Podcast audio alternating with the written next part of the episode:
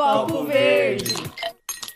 Olá, ouvintes, tudo tranquilo por aí? Estamos de volta com o quinto episódio da segunda temporada. Hoje nós vamos falar sobre desastres naturais. Será que eles são realmente naturais ou tem outras influências? E essa conversa de hoje vai ser apenas com nós três papeando um pouco sobre esse assunto, né? Discutindo. Como vocês já sabem, eu sou a Sandy. Eu sou a Vanessa. Eu sou o Juan e esse é o podcast Copo Verde. Olá, queridos ouvintes! Como vocês sabem, no episódio de hoje nós vamos falar um pouco sobre desastres naturais, né? E o que tem acontecido nos últimos tempos no mundo. Porque são diversas situações perigosas, né? Como, por exemplo, as ondas de calor que aconteceram né, nos Estados Unidos, Canadá, né, na região da América do Norte, e que bateram recordes e deixaram vítimas devido a essa, essa grande onda de calor. E aqui no Brasil, nós também tivemos alguns eventos que foram preocupantes, né? Como, por exemplo, recentemente no interior de São Paulo, região de Franca, houve uma nuvem de poeira muito intensa, quilométrica, que veio acompanhada de tempestade. Frio extremo no centro-sul do Brasil, chuvas torrenciais na China e na Alemanha, incêndios e recordes de calor no Canadá. Em poucas semanas, o mundo assistiu a eventos climáticos extremos que provocaram centenas de mortes e causaram grandes prejuízos. E desastres naturais, como furacões, incêndios florestais, estão se tornando cada vez mais frequentes nas últimas décadas e, com medidas de prevenção, o número de mortes, pelo menos, foi reduzido, é o que diz um estudo da ONU. Gigantescos incêndios florestais destruíram 700 casas e já consumiram uma área de 66 mil campos de futebol na região turística de Lake Tahoe, na Califórnia.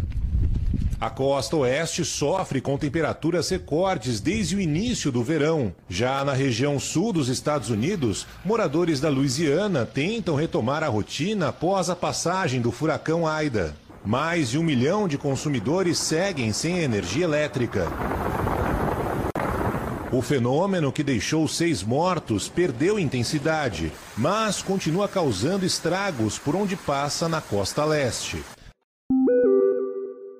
uma imensa nuvem de poeira vermelha engoliu cidades do interior do estado de São Paulo, como Franca, Barretos e Ribeirão Preto, gerando pânico e caos. Esse tempo seco e quente que fez muita gente sofrer em boa parte do Brasil nos últimos dias vai se tornar cada vez mais frequente, por causa da ação humana sobre o clima e o meio ambiente. A ONU divulgou nesta quarta o maior levantamento sobre desastres naturais nas últimas décadas em todo o planeta. Segundo o estudo, entre a década de 70 e os últimos 10 anos, houve um aumento de quase cinco vezes desses fenômenos. Foram 11 mil desastres naturais catalogados que deixaram cerca de 2 milhões de mortos. Apesar do crescimento das ocorrências, potencializado pelas mudanças climáticas, o maior investimento em prevenção tem diminuído as fatalidades.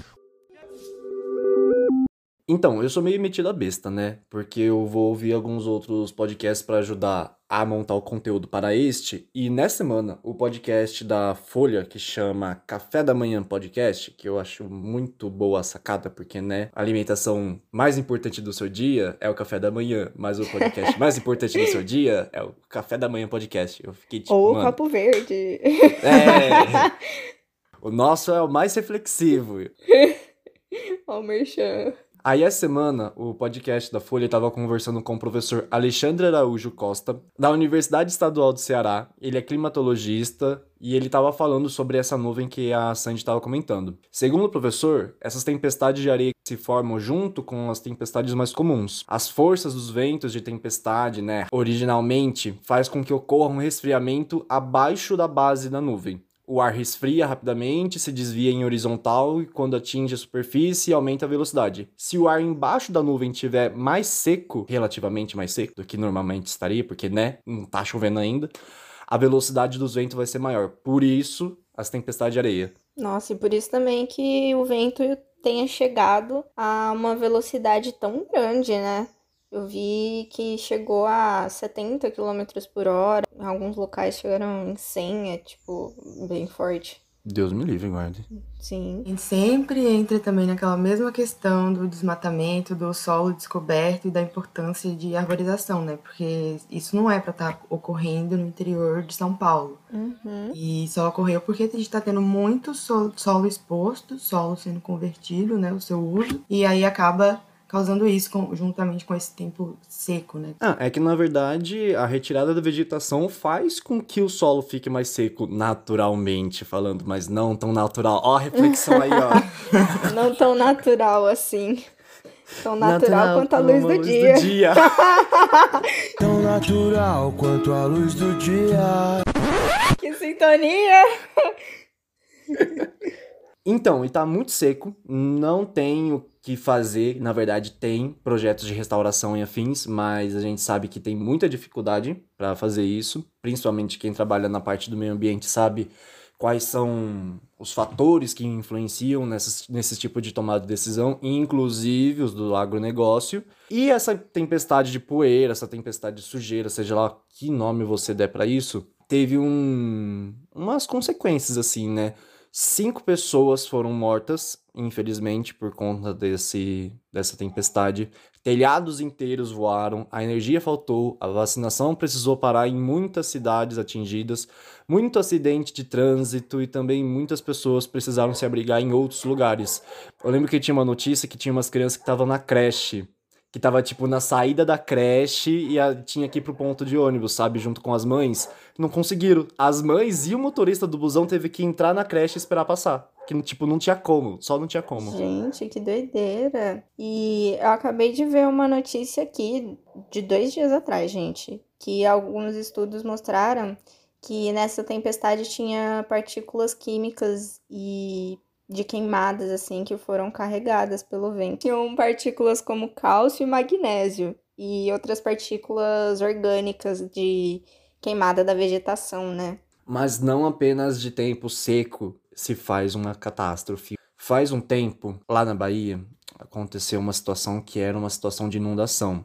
Eu nem sei se vocês ficaram sabendo, eu mesmo, eu só fiquei sabendo para montar o, o roteiro. Tava procurando sobre questões climáticas aqui no Brasil, né, e coisas de grande porte que tinham acontecido, e eu encontrei dentro do site do Planalto e dentro do site do Ministério do Desenvolvimento Regional, o MDR, ele estava fazendo, né, como que eu posso falar, meio que se fosse uma carta de apresentação ou então uma uhum. carta de notícia falando de um repasse de 2,6 milhões para a construção de 43 residências na cidade de Coronel João Sá, na Bahia. Por que, que foi transferido esse dinheiro para lá? Em 11 de julho de 2019, os moradores dessa cidade tiveram sua cidade completamente atingida pela inundação da barragem do Quati, que aconteceu no norte da Bahia. Outras cidades também foram afetadas, mas essa foi a que mais foi afetada.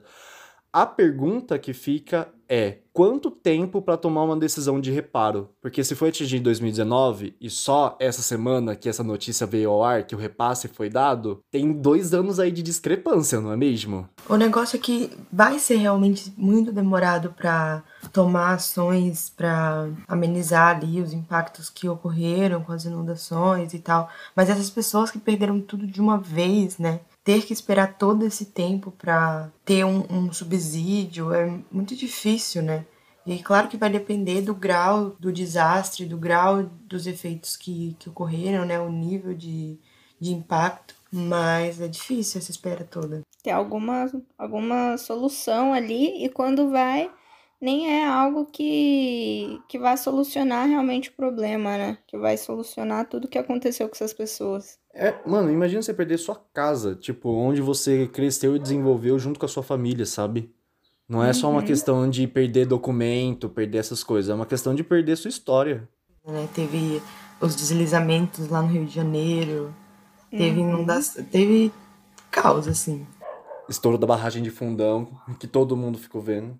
É, amigo, isso que você falou me fez lembrar aqui uma informação que eu queria trazer para vocês que existe um conjunto de dados né, de, de informações que está contido no Atlas Brasileiro dos Desastres Naturais, que é de 1991 a 2010, né? que foi publicado pelo Centro Universitário de Estudos e Pesquisas sobre Desastres da Universidade Federal de Santa Catarina. Esse atlas ele contém registro da Secretaria Nacional da Defesa Civil e também das secretarias estaduais. Né? Com essa, essa fonte de, de informações, esses documentos, foram registrados nesse período 31.909 desastres, que totalizou aí por volta de 96 milhões de pessoas que foram afetadas e por volta de 6 milhões dessas pessoas tiveram que deixar seus lares, deixarem tudo para trás, né? Mas aí desse valor que eu falei, desses 31 mil casos.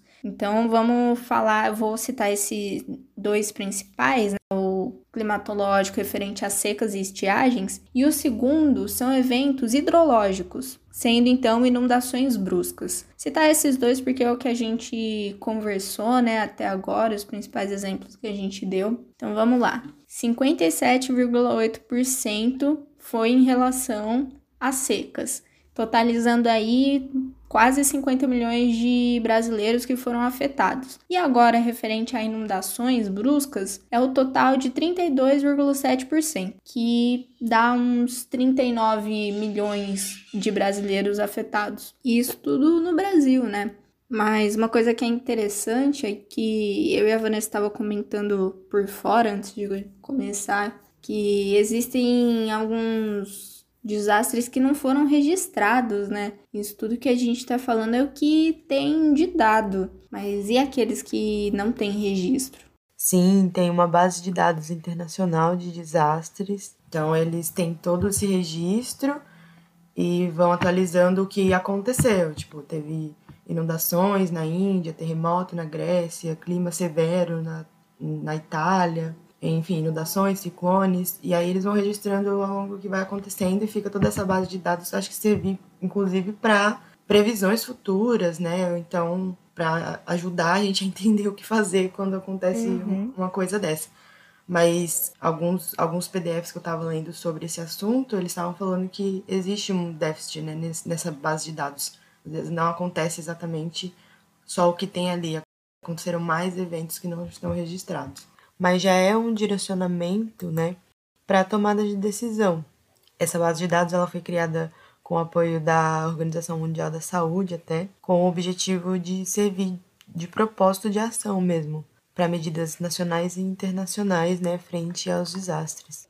Então, e aí agora fica meu questionamento, porque na dose que eu gravei essa semana eu falei sobre o vulcão que tinha atingido as Ilhas Canárias lá na Espanha, certo? Uhum. Como que a gente pode classificar um, como um evento ou então como um desastre? O desastre vai estar tá ligado à figura do ser humano presente ali. Então. Ah, então é só porque o ser humano tá lá. É, o que eu não concordo muito, porque vamos pensar assim glaciação, evento natural. Uhum. Matou um monte de espécie, matou um monte de espécie. Para mim, isso é um desastre.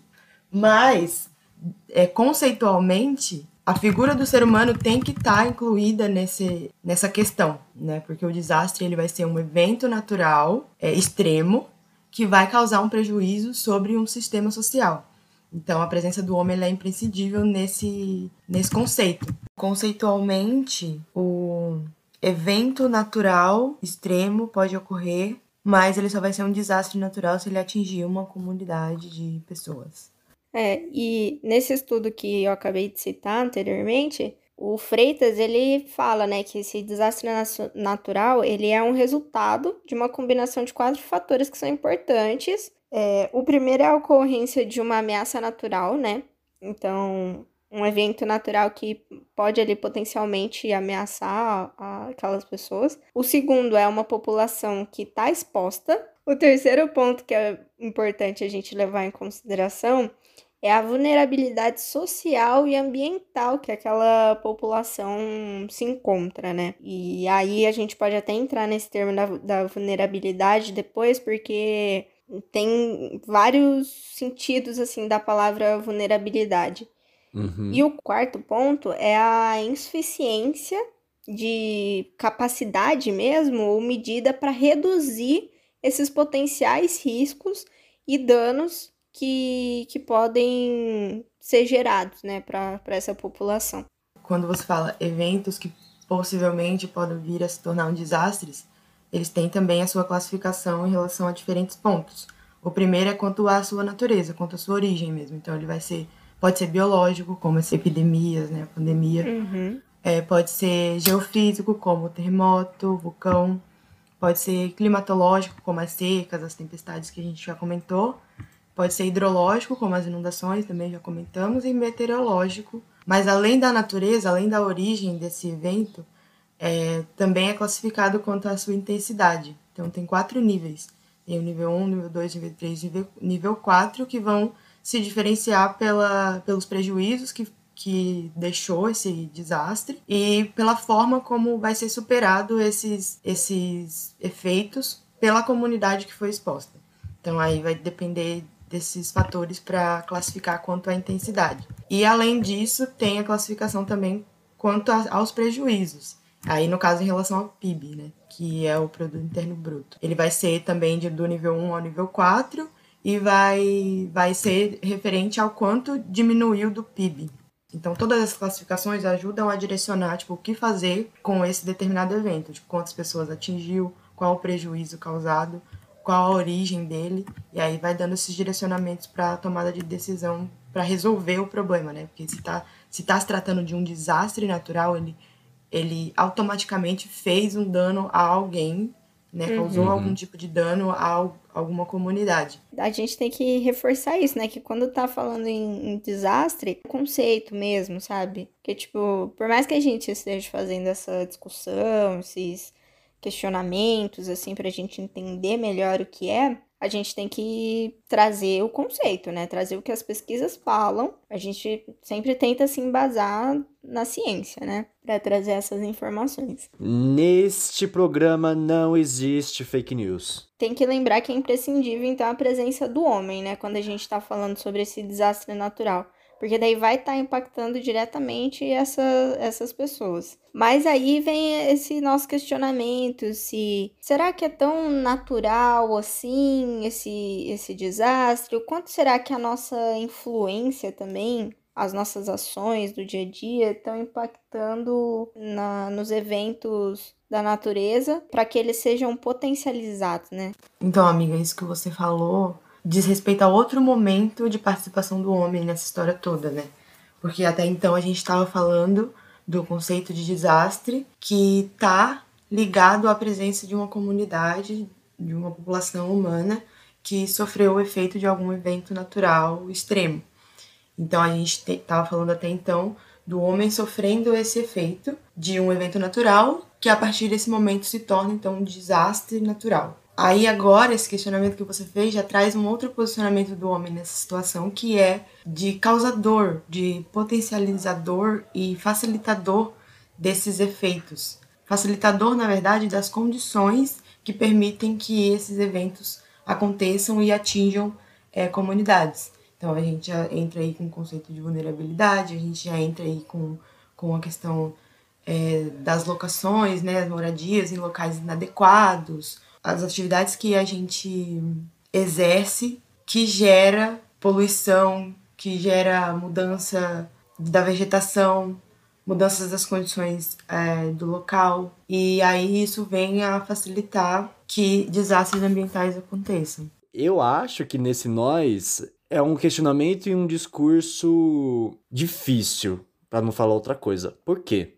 Porque quando a gente fala nós, a gente pensa e os impactos que a gente faz no meio ambiente e tal, a gente pensa sempre no ser humano que está lá na sua casa e não faz a coleta seletiva, por exemplo. Ou então, na hora uhum. que está andando na rua, joga um lixo sem querer ou por querer, ou seja lá qual for o motivo, e acaba indo pro boca de lobo e entope tudo, aí chove e inunda. Mas eu quero colocar nesse nós a grande influência da indústria e a grande influência do agronegócio também. Com certeza, é o principal, né? Exatamente, e aí é que tá. A gente pensar em alternativas desse sistema que possa permitir que a natureza seja resiliente, que ela consiga retomar os seus processos, né? Assim, evitando os inúmeros desastres que acontecem por conta da atividade humana, né, estar ali facilitando que isso aconteça.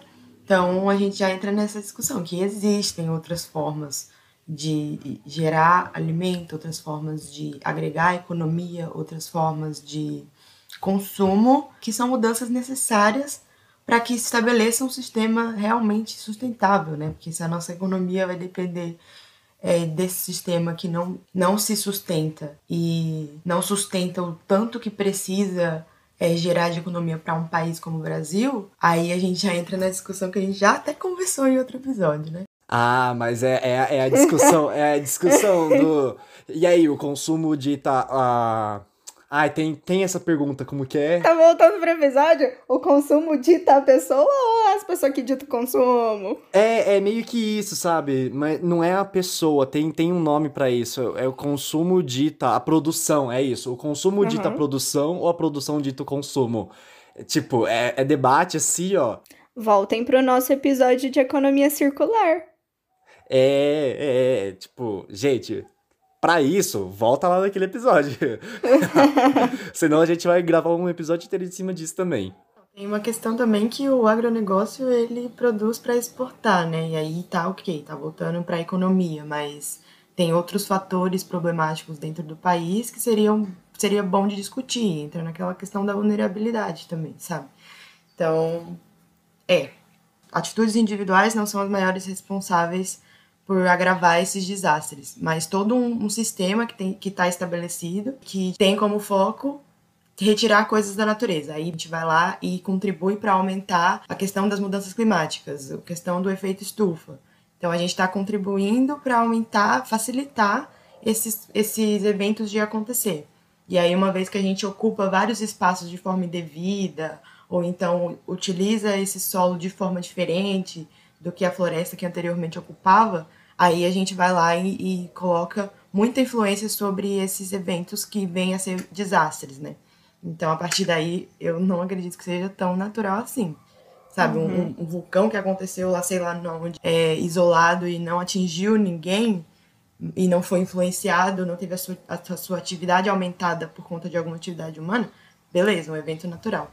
Mas a partir do momento que a gente tem a nossa influência ali pesada, forte, por causa do nosso sistema de vida mesmo, a gente já não tá falando de algo tão natural assim. Então, você tava falando, amiga, da agora de pouco sobre que eventos podem evoluir para desastre, certo? Na minha cabeça é realmente só o vulcão é o único evento que não tem ação humana que dá para evoluir para desastre, porque todo o resto a gente bota a mão. A gente taca poluição no ar, a gente taca poluição no rio, a gente taca poluição no solo, a gente tipo, pensando só em poluição, a gente retira a vegetação nativa, a gente arranca partes do morro para poder morar, sabe? Esse arrancar parte do morro para morar, eu penso que entra na questão da vulnerabilidade também. Porque, por exemplo, é sempre nos grandes centros que se concentra a população com, com condição de vida financeira melhor.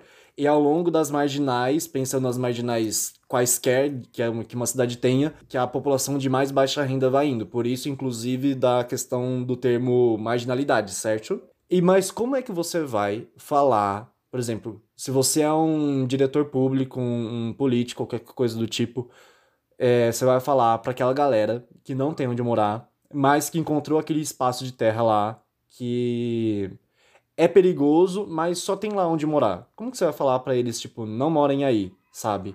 Que tipo de ação que o governo, seja lá quem for, tem que fazer para dar subsídios para essas famílias? Porque não é no centro que vai acontecer, por exemplo, um desastre de deslizamento. No centro pode ser que aconteça um desastre de inundação e várias pessoas perderem a casa. Uhum. Então eu penso que dentro de um ambiente urbano, por exemplo, dentro de um ecossistema urbano, muitos tipos de situações diferentes podem acontecer quanto a esses eventos climáticos de ação humana ou não. Sim, é porque daí essa questão da vulnerabilidade tem vários sentidos, porque pode ser nessa questão de aspecto socioeconômico, igual você falou, pode estar relacionada à distribuição de renda, mas pode ser também no aspecto estrutural, que pode também estar relacionado com com o socioeconômico, porque se você não tem essa distribuição de renda, você também não vai ter um aspecto estrutural bom. Uhum. Mas ainda assim tem a relação do quê? Da falta de planejamento do local. E daí entra justamente o poder do Estado. O Estado precisa controlar, ao meu ver, né? é o Estado que precisa tomar conta desse planejamento local, sabe? E precisa dar esses subsídios para essas pessoas, dar essas condições de moradia, sabe? Básico. Até pensando, talvez viajando um pouco a mais, mas se ele não dá isso, não dá esse planejamento, não dá uma estrutura básica para a pessoa, indo até para um outro pensamento, não dá a, as condições por exemplo, de saneamento básico, daí ele, a gente já tá falando também de saúde pública, sabe? Tá, vai tudo se relacionando de coisas que o Estado tem que prover, que é obrigação do Estado e é direito da, da população. Mas outra coisa que eu queria te falar, você citou sobre. Ah, é que achar que vulcão é a única coisa que que não altera, mas tem estudos que já mostram que as atividades humanas estão influenciando a movimentação das placas tectônicas. Deus Se a gente está influenciando as placas tectônicas, por exemplo, com mineração e afins, que é uma indústria pesadíssima também, inclusive Pior. aqui no Brasil, a gente também está mudando isso. Então, assim, no final, o que que a gente não está influenciando nessa... Fato, o que que a gente não está influenciando? A gente, na verdade, está fazendo atividades que estão piorando, sabe? A mineração que você deu de exemplo causa um monte de dano diferente, inclusive esse, entende? E a gente é um país que está beneficiado, de certa forma, porque a gente está no meio de uma placa tectônica. Os países que estão na uhum. borda das placas, que têm mais atividade é, desse tipo, né? Atividade sísmica e tudo mais. Então estamos confirmado que a maior parte dos acidentes, desastre, afim, é antrópico ou não é antrópico? Qual que é o nosso consenso desse podcast? Ah, eu acho que é complicado a gente definir alguma coisa porque os estudos, por mais que eles estão mostrando que, que a gente está influenciando para piora de, desses eventos, a definição é a que a gente disse no começo, sabe? De tipo, são eventos que já existem. É, a movimentação de placas, por exemplo, é algo que é natural. Vulcanismo é algo que é natural, já existe mas é amplificado pelo ser humano. Vocês viram que a gente fez uma reflexão sobre as duas palavras do termo, né? Primeiro a gente refletiu sobre se ele é um evento ou se é um, um desastre, e depois a gente discutiu se ele é natural ou se ele é antrópico. Então é, entra naquilo que eu falei, dos dois momentos de participação do homem nessa história, né? Conceitualmente, é um desastre se o homem estiver sofrendo os efeitos daquele evento. Mas se a gente facilita que esse evento aconteça, então ele já não vai ser natural, ele vai ser antrópico. Essa para mim é a conclusão final. Sabe que eu tava pensando? Que eu tenho vários pensamentos, né? Pensamentos é uma coisa ótima, mas às vezes dá insônia. Que, por exemplo, eu tava pensando em dinâmicas com para fazer as pessoas entenderem o que, que é um ecossistema. Eu não sei por que, que eu tava pensando isso, mas eu estava pensando nessa norma Olha o educador dia. ambiental. Gente, é mais forte do que eu. Enfim, e aí eu tava pensando, por exemplo, se existe uma árvore, ó, ó, ó, ó, ó, segue a linha, segue a linha, segue o fio. Existe uma árvore que só consegue alimentar um tipo de pássaro porque o fruto dessa árvore é muito azedo e esse pássaro tem uma enzima no bico e no estômago que ajuda a digerir aquilo. Todos os outros pássaros vai bicar aquilo não consegue porque não gosta, é nojentinho, sabe, para eles. então, tipo, ambas espécies só só conseguem tipo se reproduzir por conta que a outra existe, uhum. certo? Mutualismo tá, mas... pesado mutualismo pesadíssimo. Só que, para árvore desenvolver, vamos pensar quais são os componentes de uma árvore. A árvore tem folha, a árvore tem galho, a árvore tem caule, a árvore tem raiz. E uhum. tem a flor antes do fruto. Então vamos do fruto para trás. O fruto tá lá, é só o passarinho tal que vai comer? Beleza. Mas quando tá em flor, tem que ter algum outro inseto que vai polinizar. Certo? Uhum.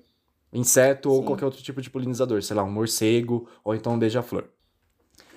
Então pensa que, né, que na, na parte da flor não vai ter só uma espécie atuando. Provavelmente deve ter outras espécies que vão se atrair pelo cheiro e vão fazer polinização. Então uhum. a, a teia aumentou. Então uhum. de duas espécies já foi de, sei lá, para três, para quatro, cinco.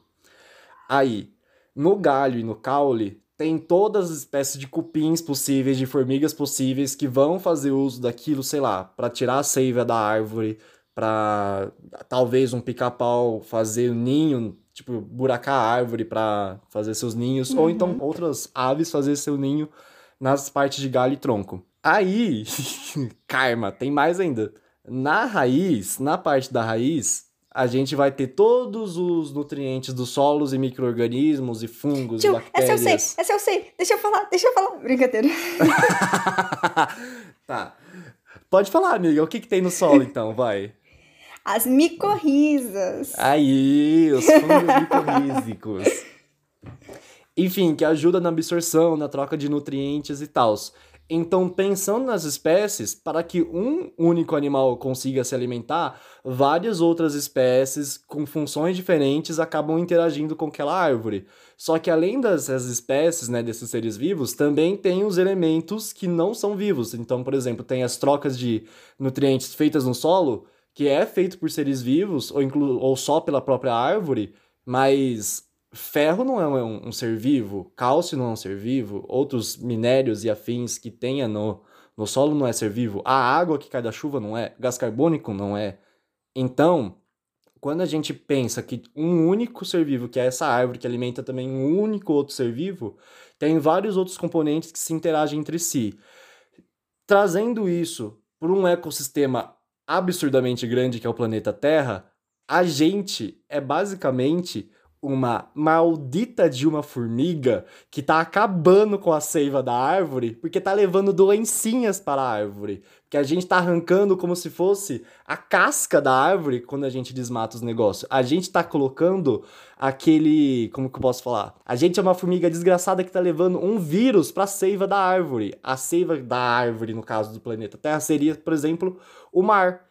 Todo dia a gente joga toneladas e toneladas de lixo. E um dia essa árvore vai colapsar. E não só a gente vai sofrer. Tipo, toda uma cadeia com uma quantidade absurda de outros seres vivos também vai sofrer. Hum, entendi. Então a gente pode ser, tipo, a, a gente é a formiga que foi. que sofreu aquele vírus lá do zumbi, sabe, gente? Exatamente. E daí, sei lá, esse vírus é exatamente o plástico, por exemplo. Mas aí, será que a gente não é o vírus? Que infectou a formiga? Oh, eu não sei se a gente é o vírus ou se a gente é a formiga ou o que, que a gente é, mas que a gente está causando, a gente está causando, sabe? E é importante que a gente reflita e esteja aqui para pensar é, no que fazer com esses problemas, né? Então, estamos na luta por isso. mas fica aí o questionamento. Ai, gente, olha. Fica aí, né, gente? O questionamento. Pesadíssimo. Nossa, eu entrei na noia agora aqui no final do episódio. Mas foi uma boa reflexão, importante. Mas quanto aos desastres, né, gente? E já realmente partindo pro fim do episódio, independente de ser antrópico ou não, a gente sabe que o antrópico, pelo menos na minha, na minha visão e no que os dados mostram, é, são os maiores, os maiores responsáveis por aumentar, né, a ocorrência desses, dessas atividades que podem vir a ser desastrosas, mas por esse motivo, a partir do, do momento que a gente percebeu essa influ, nossa influência no, no meio ambiente, a gente começou a pensar em ações, em ações de prevenção e de mitigação desses desastres. Né? Uhum. A década de 90 foi considerada a década da redução dos desastres naturais, e em 94 foi feita uma estratégia e plano de ação de Yokohama, voltada para esses desastres. E aí, a partir disso, de 2005 a 2015, foi o marco de ação de Ryogo, que era objeti tinha o objetivo de reduzir até 2015 as perdas ocasionadas por esses desastres. Quando a gente fala disso, né, em termos de vida humana, em termos de bens sociais e econômicos e também ambientais das comunidades e dos países que foram atingidos. Então a gente tem uma concepção de tomar medidas de educação, de políticas públicas e de planejamento territorial, porque a gente viu que isso também é um grande causador de desastres que atingem os seres humanos. Né? E todas essas discussões vão dizer respeito à diminuição da vulnerabilidade né, das pessoas que podem estar expostas. Então, vão ser discussões sobre identificar as áreas de risco, aí proibir a ocupação nessas áreas, edificar e infraestruturar as coisas melhores, né, preparadas para esse perigo, uma vez que a gente conhece o que pode acontecer ali. E também preparar a população. Todos esses pontos que podem vir a reduzir a vulnerabilidade, desde desenvolver sistema de alerta até identificar uhum. a área de uhum. risco, até preparar a população para esses riscos, é um dever do Estado. Bom, pessoal, é como a Vanessa falou, existem meios de mitigar o problema e os problemas, né, que a gente entendeu que são muitos que existem. Existem formas de amenizar, o Estado precisa dar condições para a população com relação ao planejamento, com a estrutura e com a segurança, além de todos os quesitos de vulnerabilidade que possam afetá-los. Mas nesse episódio nós conseguimos aprender um pouco mais e discutir um pouco mais sobre essas situações de desastres naturais e ver problemas que, infelizmente, o mundo continua a passar. Mas para trazer uma notícia boa para vocês, semana que vem a gente tem mais uma dose e daqui 15 dias mais um episódio que vai estar tá top, hein, galera? Então aguardem. Lembrando que os áudios usados nesse episódio foram tirados dos canais do YouTube da BBC, do G1 e da Band. E enquanto isso, aproveitem para ouvir o que a gente já tem no ar, todas as nossas entrevistas, as nossas doses, os nossos outros episódios. E sigam a gente lá no Instagram, que é arroba Copo Verde Podcast. Até mais, galera. Um beijo. Beijo, tchau, galera. Tchau, galera.